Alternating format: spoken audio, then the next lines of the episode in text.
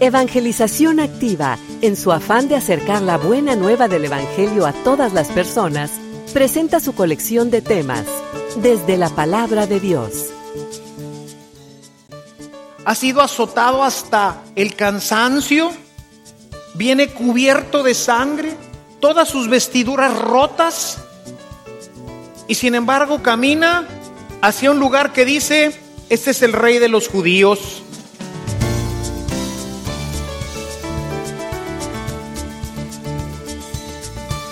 Este servicio te llega gracias a la aportación económica de nuestros suscriptores.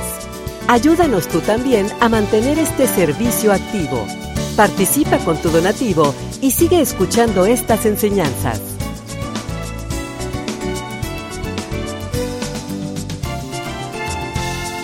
Esperamos que al escucharlos, la semilla del Evangelio dé fruto en tu corazón. Con ustedes, el Padre Ernesto María Caro.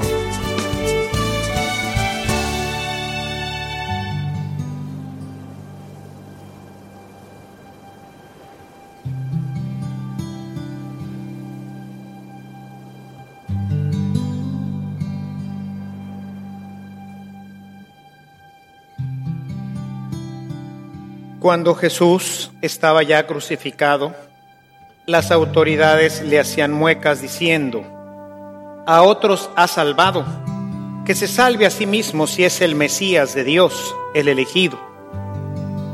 También los soldados se burlaban de Jesús y acercándose a él le ofrecían vinagre y le decían, si tú eres el rey de los judíos, sálvate a ti mismo. Había en efecto sobre la cruz un letrero en griego, latín y hebreo que decía, Este es el rey de los judíos.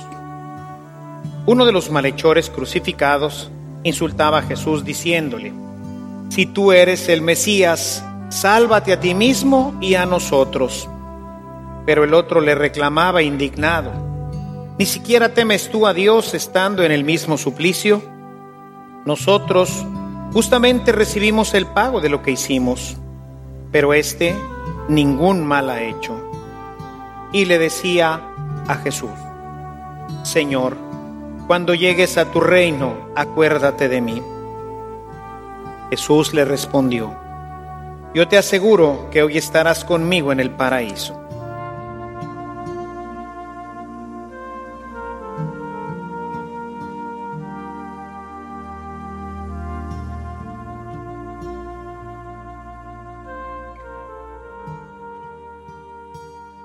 Cerramos este ciclo en el cual hemos venido siguiendo a Lucas, que de una manera muy particular, como lo hemos visto, a un Jesús que viene instruyendo a sus discípulos, es decir, a nosotros, y la primera enseñanza que nos da en el ya lejano capítulo 9 es, y Jesús endureció su vista, o sea, se dirigió con toda decisión a ir a Jerusalén.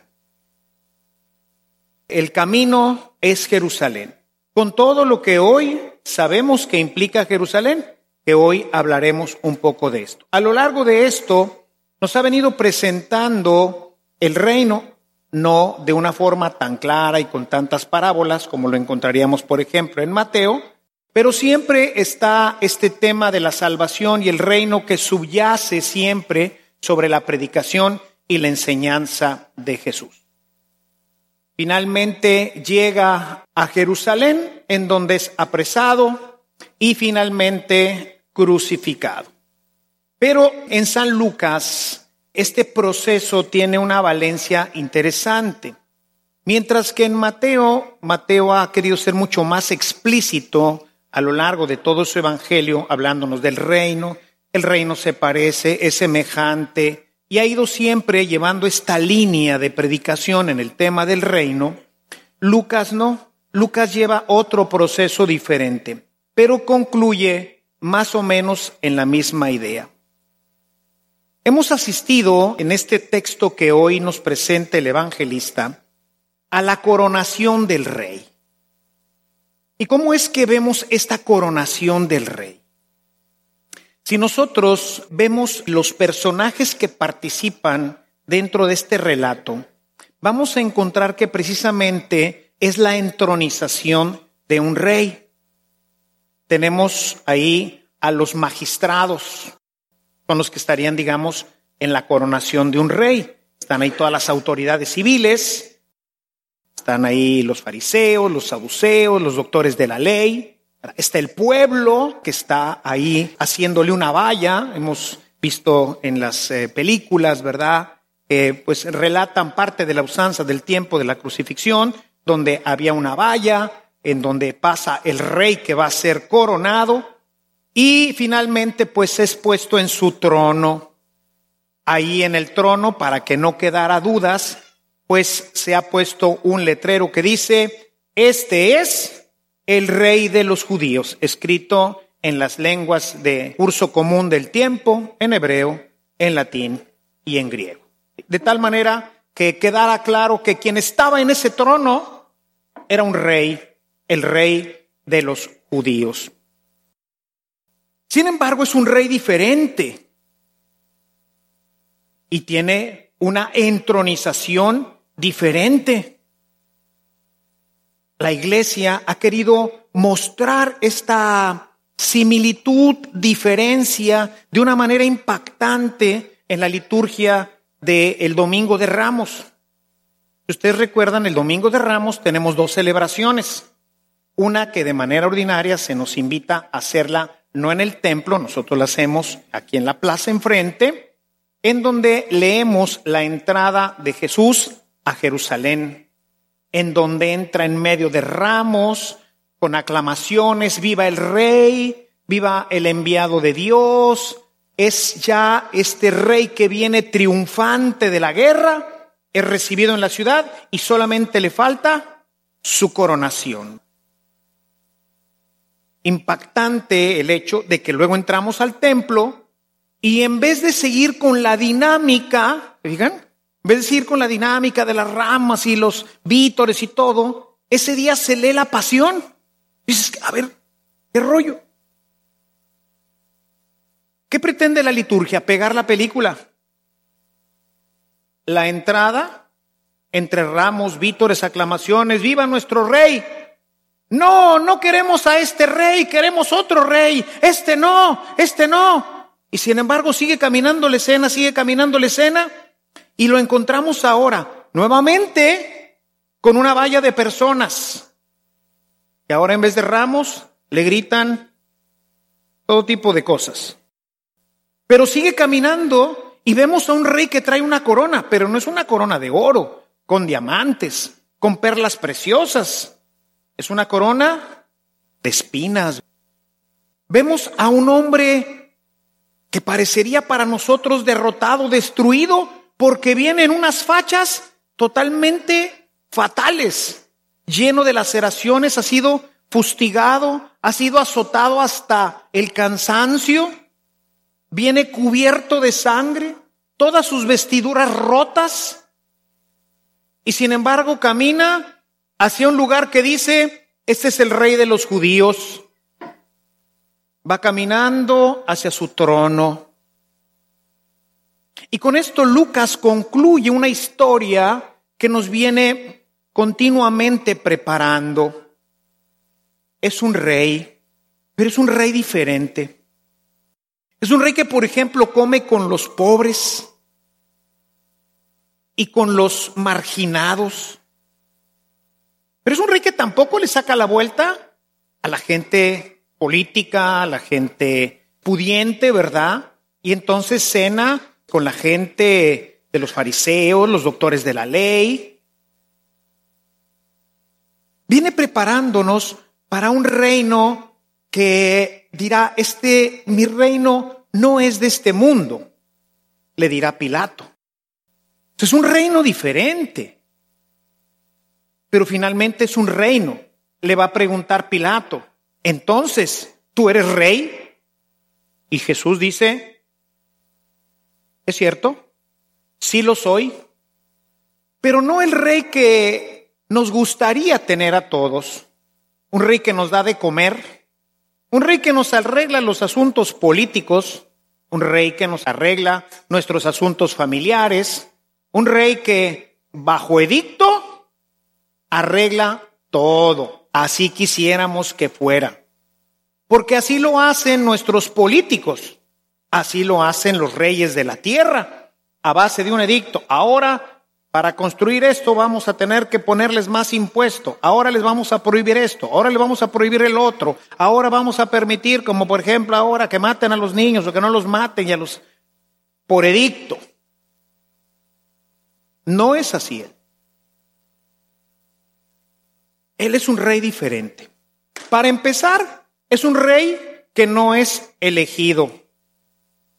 No se puso a votación. A ver, los que quieran que Jesús sea rey, levante la mano. No. Esto, como lo hemos escuchado en esta carta a los colosenses en la segunda lectura, le viene porque viene de la alcurnia. Él es el Hijo de Dios y por eso va a tener el título de rey, porque Él se lo ha ganado y se lo ha ganado y el que le va a dar el título de rey no es la gente. La gente, como hemos visto, no quiere a este rey. Quisiera un rey que les librara de los romanos y otro tipo de cosas. A él no lo queremos. Pero va a ser coronado rey, no con la corona de espinas que le pusieron, sino con la corona majestuosa del rey del universo. Pero esa corona no se la van a dar los hombres, se la va a dar su Padre que está en el cielo. Él es el que lo va a coronar. Si nosotros leemos el texto de Filipenses en el capítulo 2 a partir del verso 6, vamos a encontrar este camino que hace Jesús para poder merecer el título de rey, para ser coronado no por ningún hombre, sino por Dios. Dice, y siendo de naturaleza divina, Jesús, no se aferró a sus privilegios, sino que despojándose de sus privilegios, se hizo hombre. Y dentro de este hacerse hombre, que ya es bajarse mucho, fue descendiendo hasta la muerte y todavía a la muerte más vergonzosa de su tiempo, que sería la muerte de cruz. Vamos a ver el final de este texto directamente. Vamos a Filipenses, en el capítulo 2, verso 9. Por eso está la razón.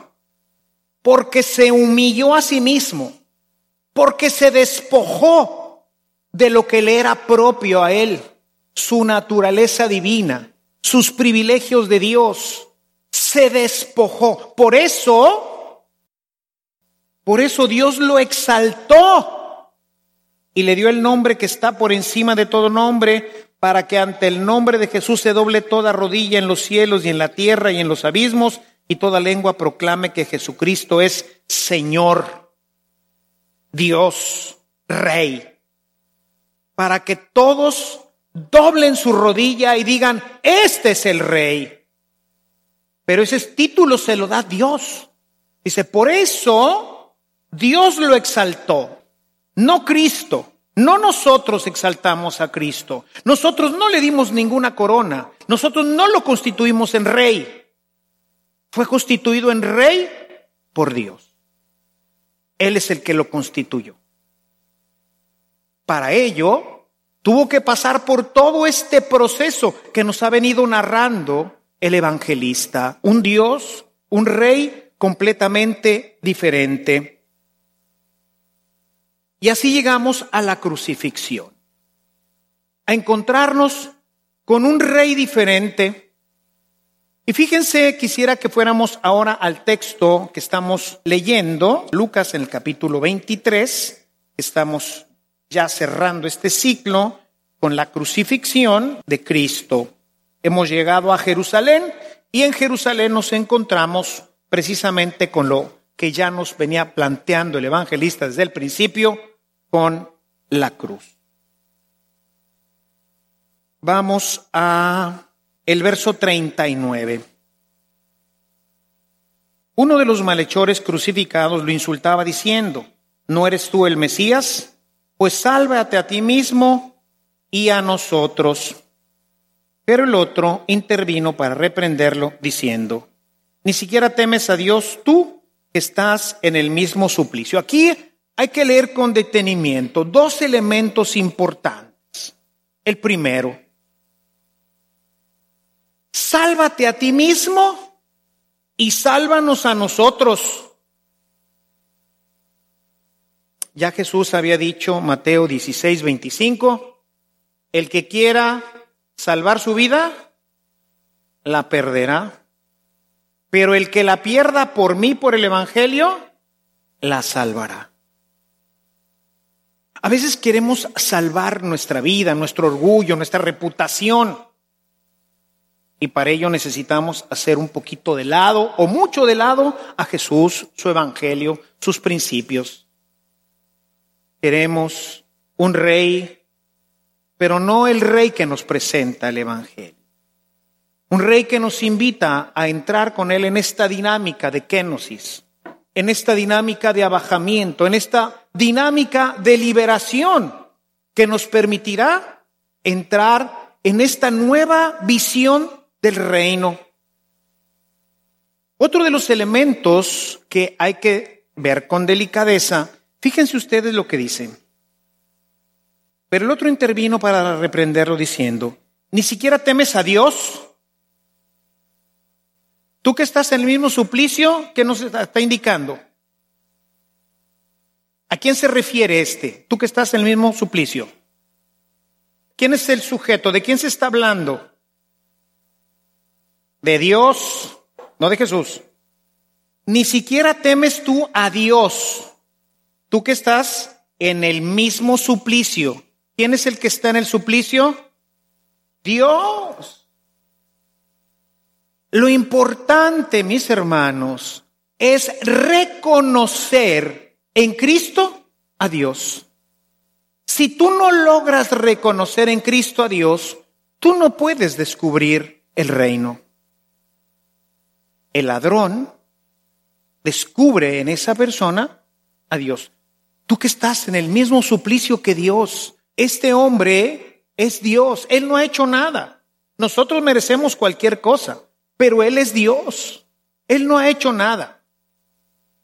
Y esta es una dinámica que muchas veces nos falta a nosotros como cristianos, reconocer verdaderamente a Jesús como Dios. Hoy se habla de Jesús como el avatar, ¿verdad?, de los judíos o nuestro. Un hombre importante, poderoso. Pero no es mi Dios. No es mi Dios. No lo honro como Dios, no lo venero como Dios, no lo reconozco como Dios, no lo amo como Dios merece. No lo reconocemos.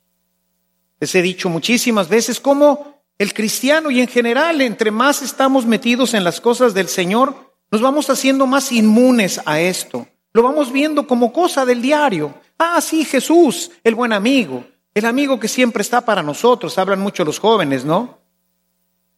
Pero de repente perdemos la perspectiva de que Él es Dios. El ladrón lo reconoce.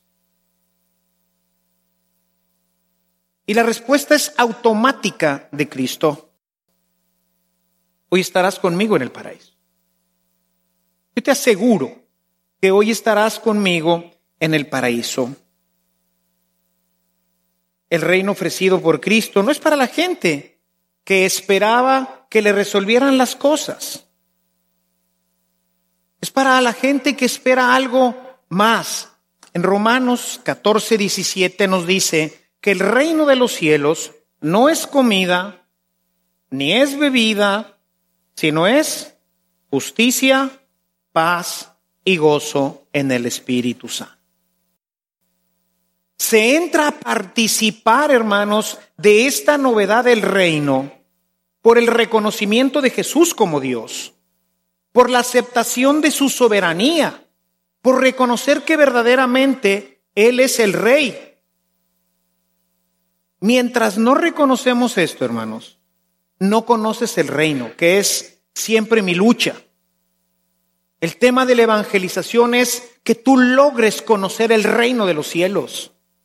Que tú puedas tener esa experiencia de justicia, de paz, de gozo en tu corazón que el Espíritu Santo produce. Es tristísimo que la gran mayoría de nuestros cristianos no lo conoce y cree que ser cristiano es venir a misa o ser bautizado, incluso recibir algunos sacramentos, incluidos la confesión y la comunión, que muchas veces se hacen de manera sin sentido, simplemente me formo porque tengo que formarme. No me doy cuenta, no percibo, porque son cosas espirituales, no materiales. Lo que yo alcanzo a percibir en el altar cuando se hace la consagración, simplemente un pedazo de pan y un poco de vino en un vaso. Hay un canto que compuso la renovación hace muchos años. Mira más allá del pan. Mira el cuerpo del Señor. Mira más allá del vino. Es sangre dada en amor. Pero nos acostumbramos. Nos paramos, nos sentamos, nos hincamos. Pero ¿qué siente tu corazón en el momento de la consagración? Especialmente los jesuitas introdujeron que a la hora de la consagración, cuando se levanta el pan ya consagrado, o se levanta el vino ya consagrado, se dijera, Señor mío y Dios mío. Buscando, buscando que tuviéramos la misma experiencia de Tomás. Tomás no reconoce la resurrección, todavía no conoce a Jesús, todavía no ha tenido la experiencia del resucitado. Si yo no meto mi mano en su costado, si yo no meto mis dedos en sus llagas, no voy a creer. Se presenta a Jesús y le dice, Tomás, ven acá, trae tu mano, métela en mi costado, dame tus dedos y mételos en mis llagas. Cree, no sigas dudando. Ante esto, ante la evidencia, se postre y dice, Señor mío y Dios mío. Ese es el reconocimiento de la deidad que no conocía. Señor mío y Dios mío. Y por eso los jesuitas, buscando que tuviéramos esa misma experiencia, en el momento de levantar el pan, que vemos un pedazo de pan, porque eso es lo que está visible a nuestros sentidos, el alma, el corazón, la vida dice, ah, Señor mío y Dios mío. Reconoce al Rey, reconoce al Señor. Pero ¿qué tanto nosotros tenemos esta experiencia?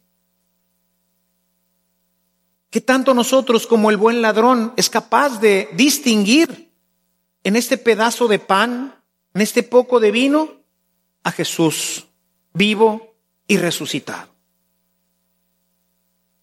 ¿En qué basamos nuestra fe entonces? Dice Pablo, porque si Cristo no resucitó, pues entonces vana es nuestra fe.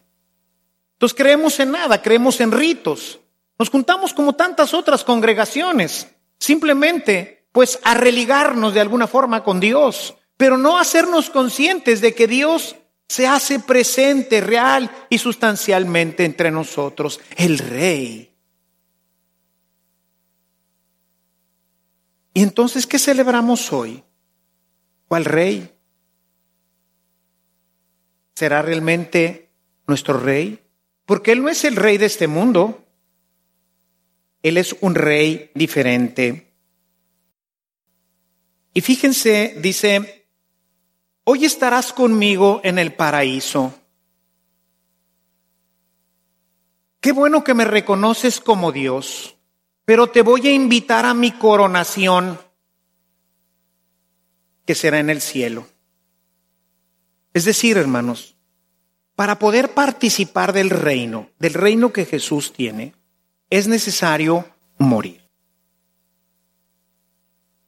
Porque la coronación no se da en este mundo, se da en el reino de los cielos, en el paraíso. ahí es donde Jesús reina. Pero este reino viene a nosotros. De hecho, la traducción que aparece en nuestras Biblias de hoy, que le dice el buen ladrón, como lo conocemos, ¿verdad? Le dice, acuérdate de mí cuando llegues a tu reino. La traducción griega, según algunos especialistas, puede ser cuando llegues a tu reino o cuando tu reino venga. Las dos son válidas. De tal manera que el reino efectivamente ocurre en una dimensión espiritual, pero esa dimensión espiritual puede estar entre nosotros si nosotros somos espirituales. Y entonces, ¿qué se necesita? Entrar a esa dimensión espiritual. ¿Y qué necesito para entrar en esa dimensión espiritual? Morir. No puedo entrar en esta dimensión si no muero. ¿Físicamente? No. Hay que morir a este mundo. Por eso la teología de Pablo, cuando habla del hombre nuevo, habla de morir a la carne, de morir a nuestros placeres, de morir a este mundo, para trasladarnos al reino de Cristo. El hombre, todos nosotros, entramos a este reino, reino de la justicia, reino de la paz, reino del amor, reino del gozo, cuando mueres. De manera definitiva, en tu muerte física, como el buen ladrón. Hoy estarás conmigo. Pero también se puede aplicar para nuestra tierra. Cuando el reino venga, cuando el reino se haga presente en tu vida. Pero para eso la única forma es ir a Jerusalén, es morir. Si no mueres, no puedes disfrutar. Es más, no sabes qué es el reino. Porque si estás vivo para este mundo, entonces estás muerto para el reino de los cielos. Y si estás muerto para este mundo, entonces vives en el reino de los cielos. Ya es una teología un poquito más avanzada, que la teología de San Juan. Primera carta nos habla de esto. No amen del mundo ni las cosas que están en el mundo, porque las cosas del mundo son del mundo y se van a acabar. Muere a ellas. Valora las cosas espirituales. Por eso la gente, hermanos, quizás tú seas uno de ellos, no sabes de lo que estoy hablando. ¿De qué estará hablando el Padre? ¿Qué es este reino? Solamente el que ha vivido ahí sabe que es el reino. Los demás no. Podemos oír e imaginar, pero solamente el que muere sabe lo que es el reino. Solamente el que muere a sí mismo. Solamente el que tiene la experiencia de la kenosis de Cristo que se despoja de sus privilegios como hombre, como padre de familia, como director, como lo que tú quieras, se humilla como Jesús, sirve como Jesús, toma el puesto de Jesús, entonces empieza a entrar, se traslada de este mundo al mundo de Dios. En el mundo de Dios las cosas se ven diferentes. La gente del mundo ve el dinero de una forma. En el reino no sirve el dinero. En este mundo lo importante es el placer.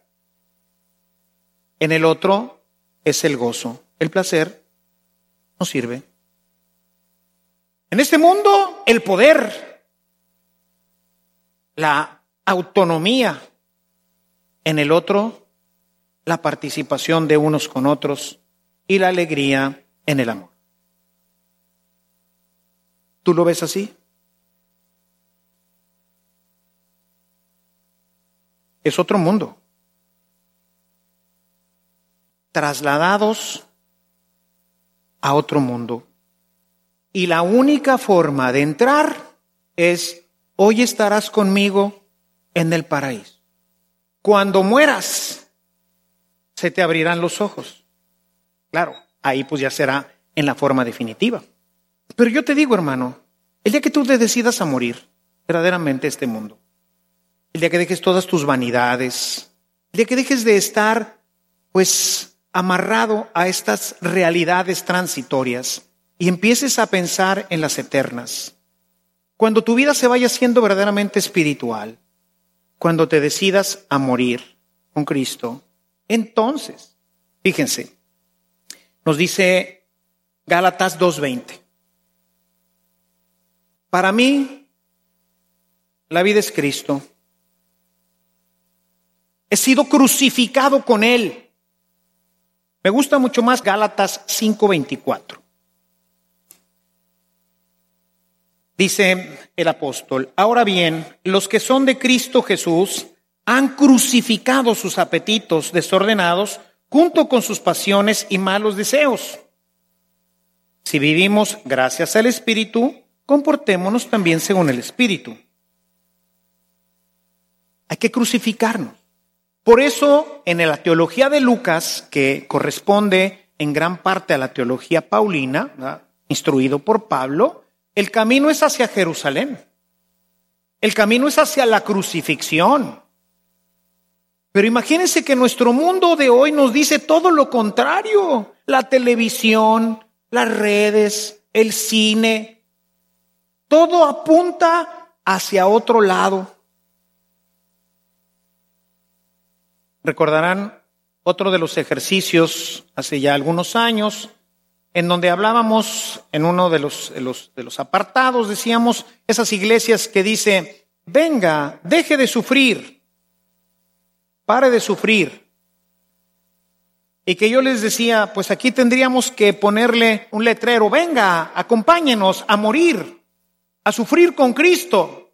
Y Carlitos, la gente se va ya, pare de sufrir, no, ya me voy. Y sin embargo eso es. ¿A dónde vas? Pues voy a Jerusalén. No manches, ¿no que Jerusalén vas? No le hace Pedro esto. Señor, no puede ser. No puedes ir a Jerusalén a morir. No, no inventes. ¿Y qué dice? Pedro, ¿tú piensas como los hombres?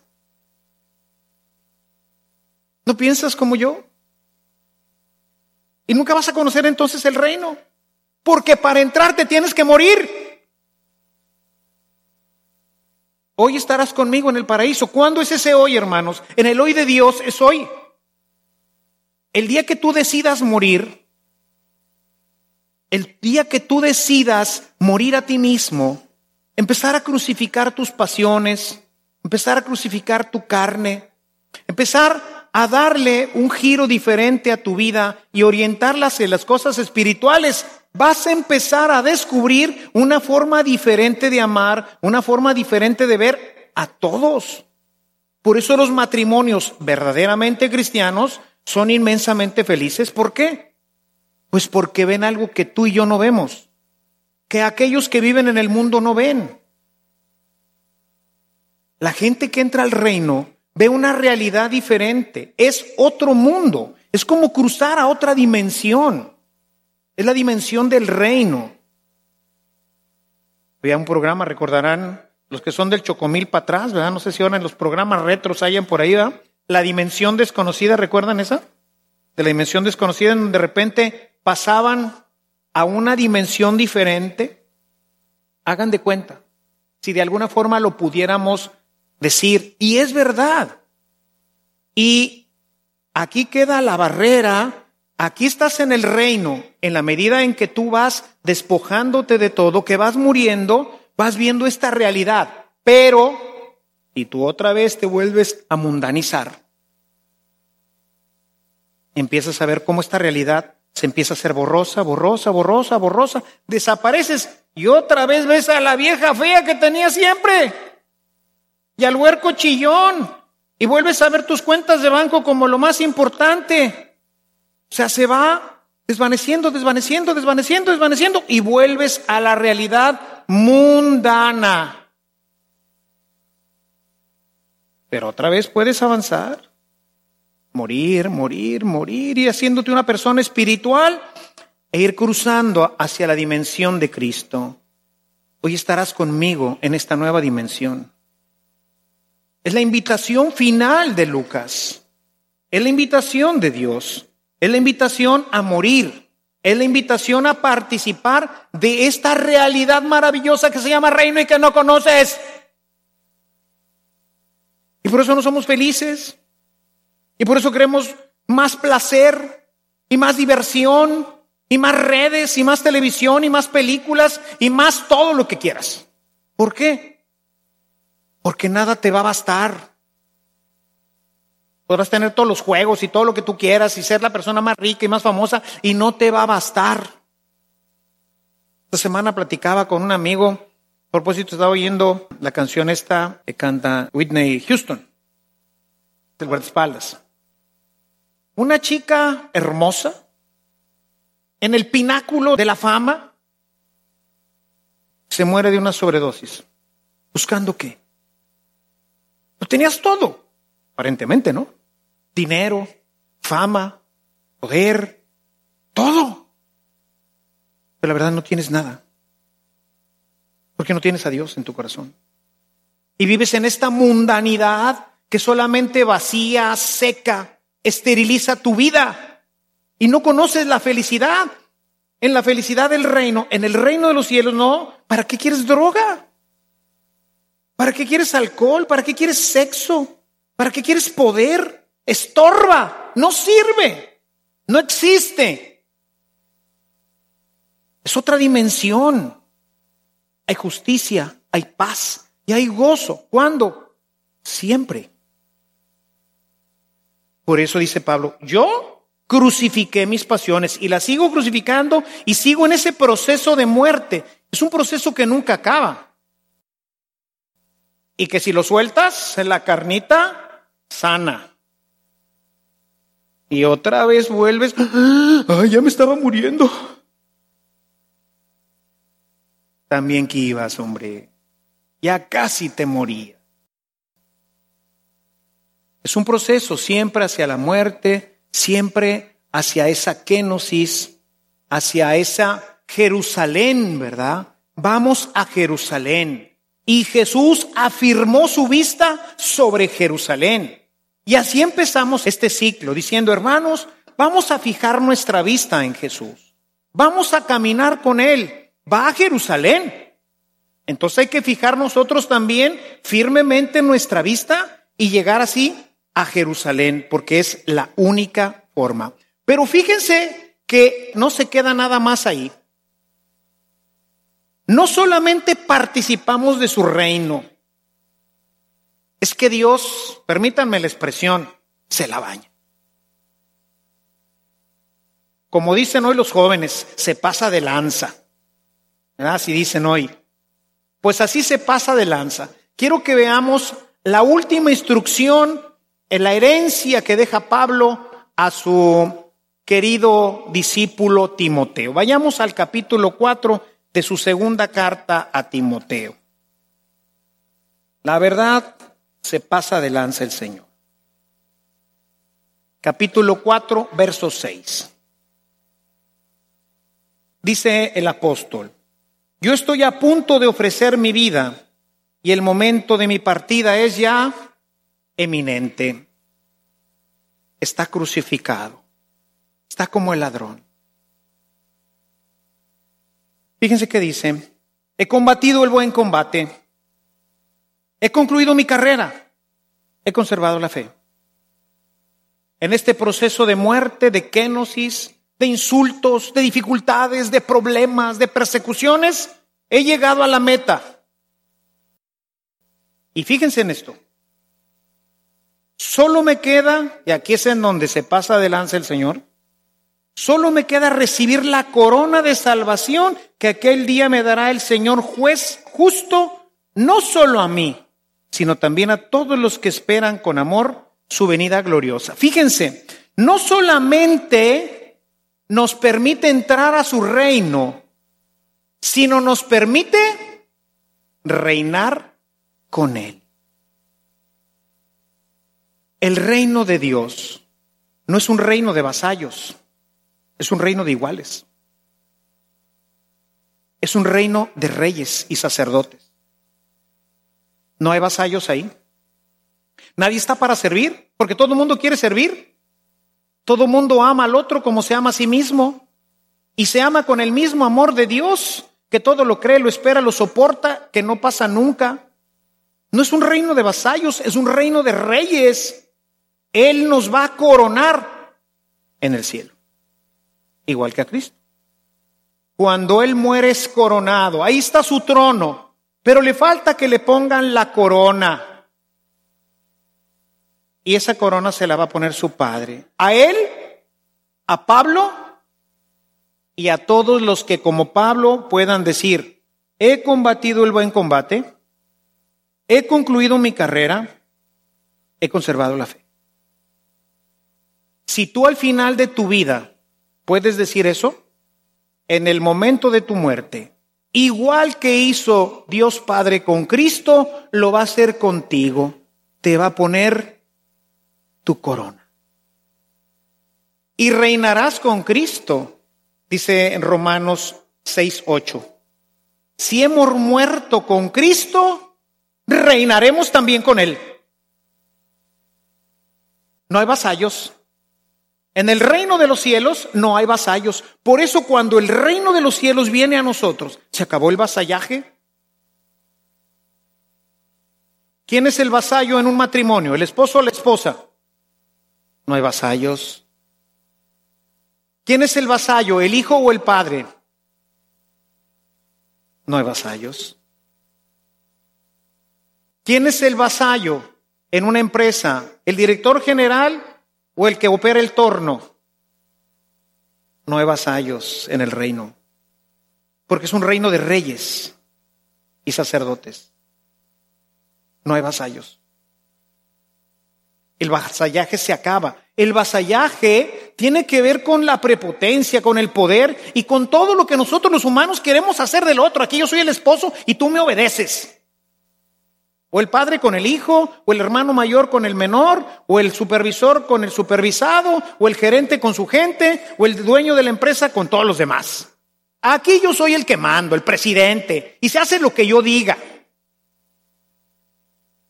En el reino de los cielos no hay vasallaje.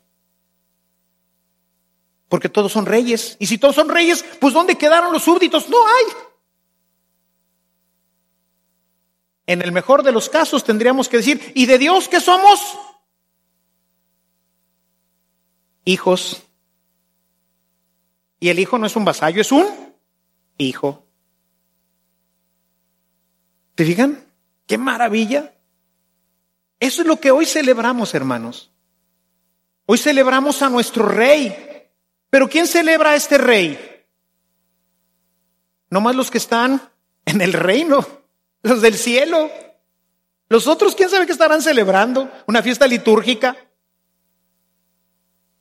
Pero los que pasaron ya esta dimensión, los que han conocido al rey como rey, pues están celebrando su coronación de espinas. No, hombre, por el amor de Dios, la coronación que Dios Padre hizo de él y de todos los que como él lo vamos siguiendo y es nuestra fiesta, la fiesta del rey nuestra cabeza, leímos hoy en la segunda lectura, pero es la fiesta del rey. Y aquí lo único que alcanzamos a ver es su trono.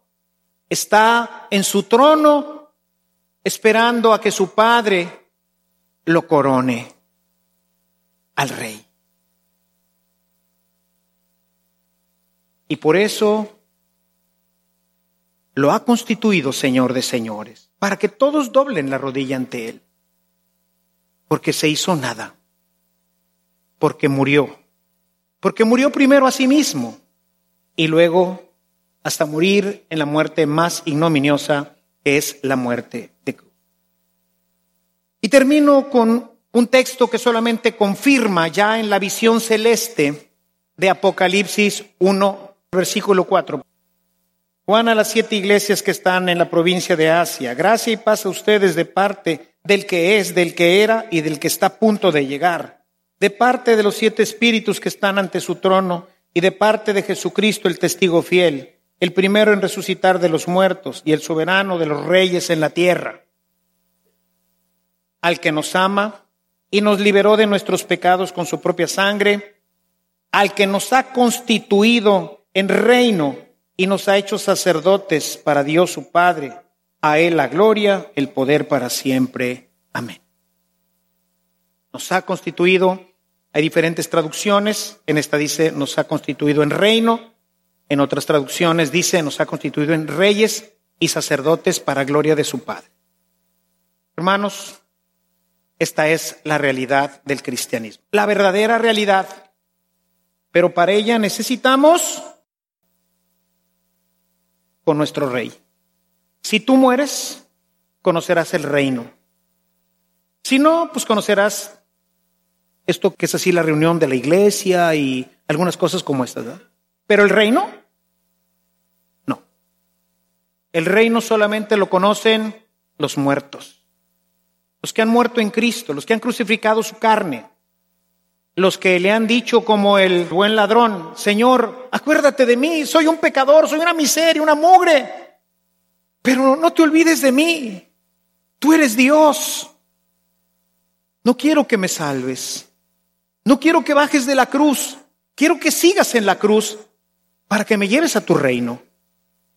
Señor, digámoselo hoy, llévanos a tu reino. Queremos pedirte hoy, amado Jesús, que mueres continuamente por nosotros y esperas el momento en que te digamos, llévanos a tu reino. Queremos hoy pedírtelo, Señor. Hoy queremos pedirte que podamos morir contigo, morir a nuestras pasiones, morir a nuestros vicios, morir a nuestra soberbia, a todo aquello, Señor, que nos mantiene unidos, atados a este mundo, este mundo material, este mundo de las pasiones, este mundo de la riqueza, este mundo que no nos permite ser felices. Hoy quisiéramos, Señor, morir contigo para reinar contigo. Porque si morimos contigo, reinaremos también contigo. Y queremos que este reino venga a nosotros, Señor, a nuestras casas, a nuestras familias, a nuestros gobiernos, a nuestros centros de trabajo Queremos morir, Señor. Nos cuesta trabajo, es difícil. Pero queremos concluir este ciclo en el que Lucas nos invitaba a fijar nuestros ojos y nuestra vista en Jerusalén, es decir, en la cruz, que podamos llegar al final con el deseo también nosotros de morir y de poder así participar de tu reino.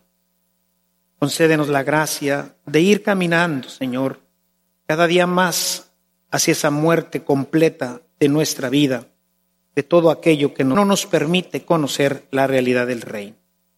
Te lo pedimos a ti, que vives crucificado para nosotros, que vives esperando nuestra petición y nuestro deseo de morir para llevarnos al reino. Tú que eres Dios y que vives y reinas por los siglos de los siglos. Amén. Este es nuestro Dios, hermanos, y esta es la misericordia que quiere que nosotros ejerzamos con los demás. ¿No has tenido un encuentro con Cristo? Busca un marciano, busca una rana, alguien que ya lo haya tenido y dile que te platique cómo cambió su vida. ¿Ya lo tuviste? Dile a los demás cómo Dios cambió tu vida.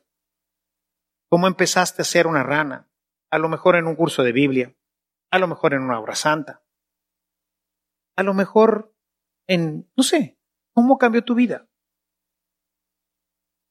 Platícale a la gente cómo cambió tu vida.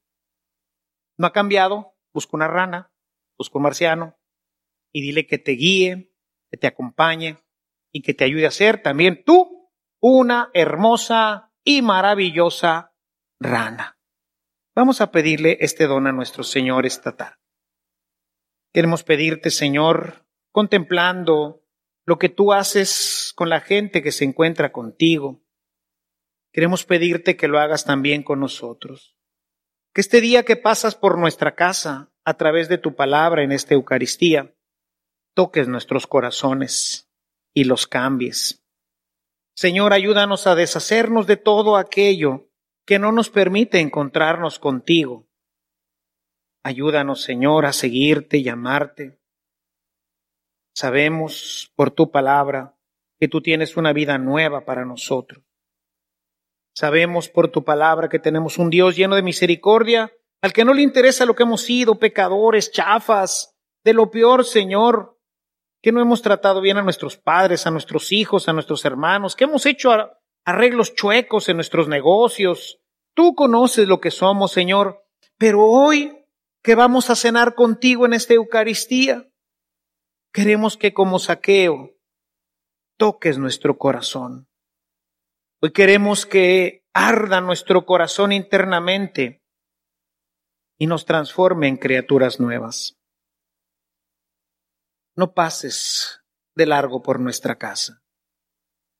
Señor, y que cuando salgamos de este encuentro contigo esta tarde, podamos ser tan distintos, tan diferentes, que nuestra vida, nuestras palabras, nuestro comportamiento llame la atención de todos aquellos que conviven con nosotros, para que su curiosidad los lleve a ti. Concédenos, Señor, arder de amor por ti y ser instrumento de tu gracia para que otros cambien su vida. Todo esto te lo pedimos por Jesucristo, que es Dios y vive y reina contigo en la unidad del Espíritu Santo por los siglos de los siglos. Amén.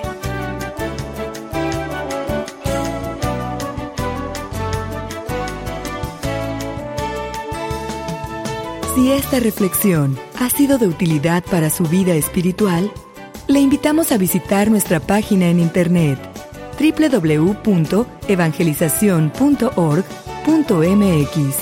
en donde encontrará otros temas que seguramente continuarán produciendo fruto en usted. Que la paz de Jesucristo permanezca en usted y toda su familia, y que la ternura de María abrace su corazón.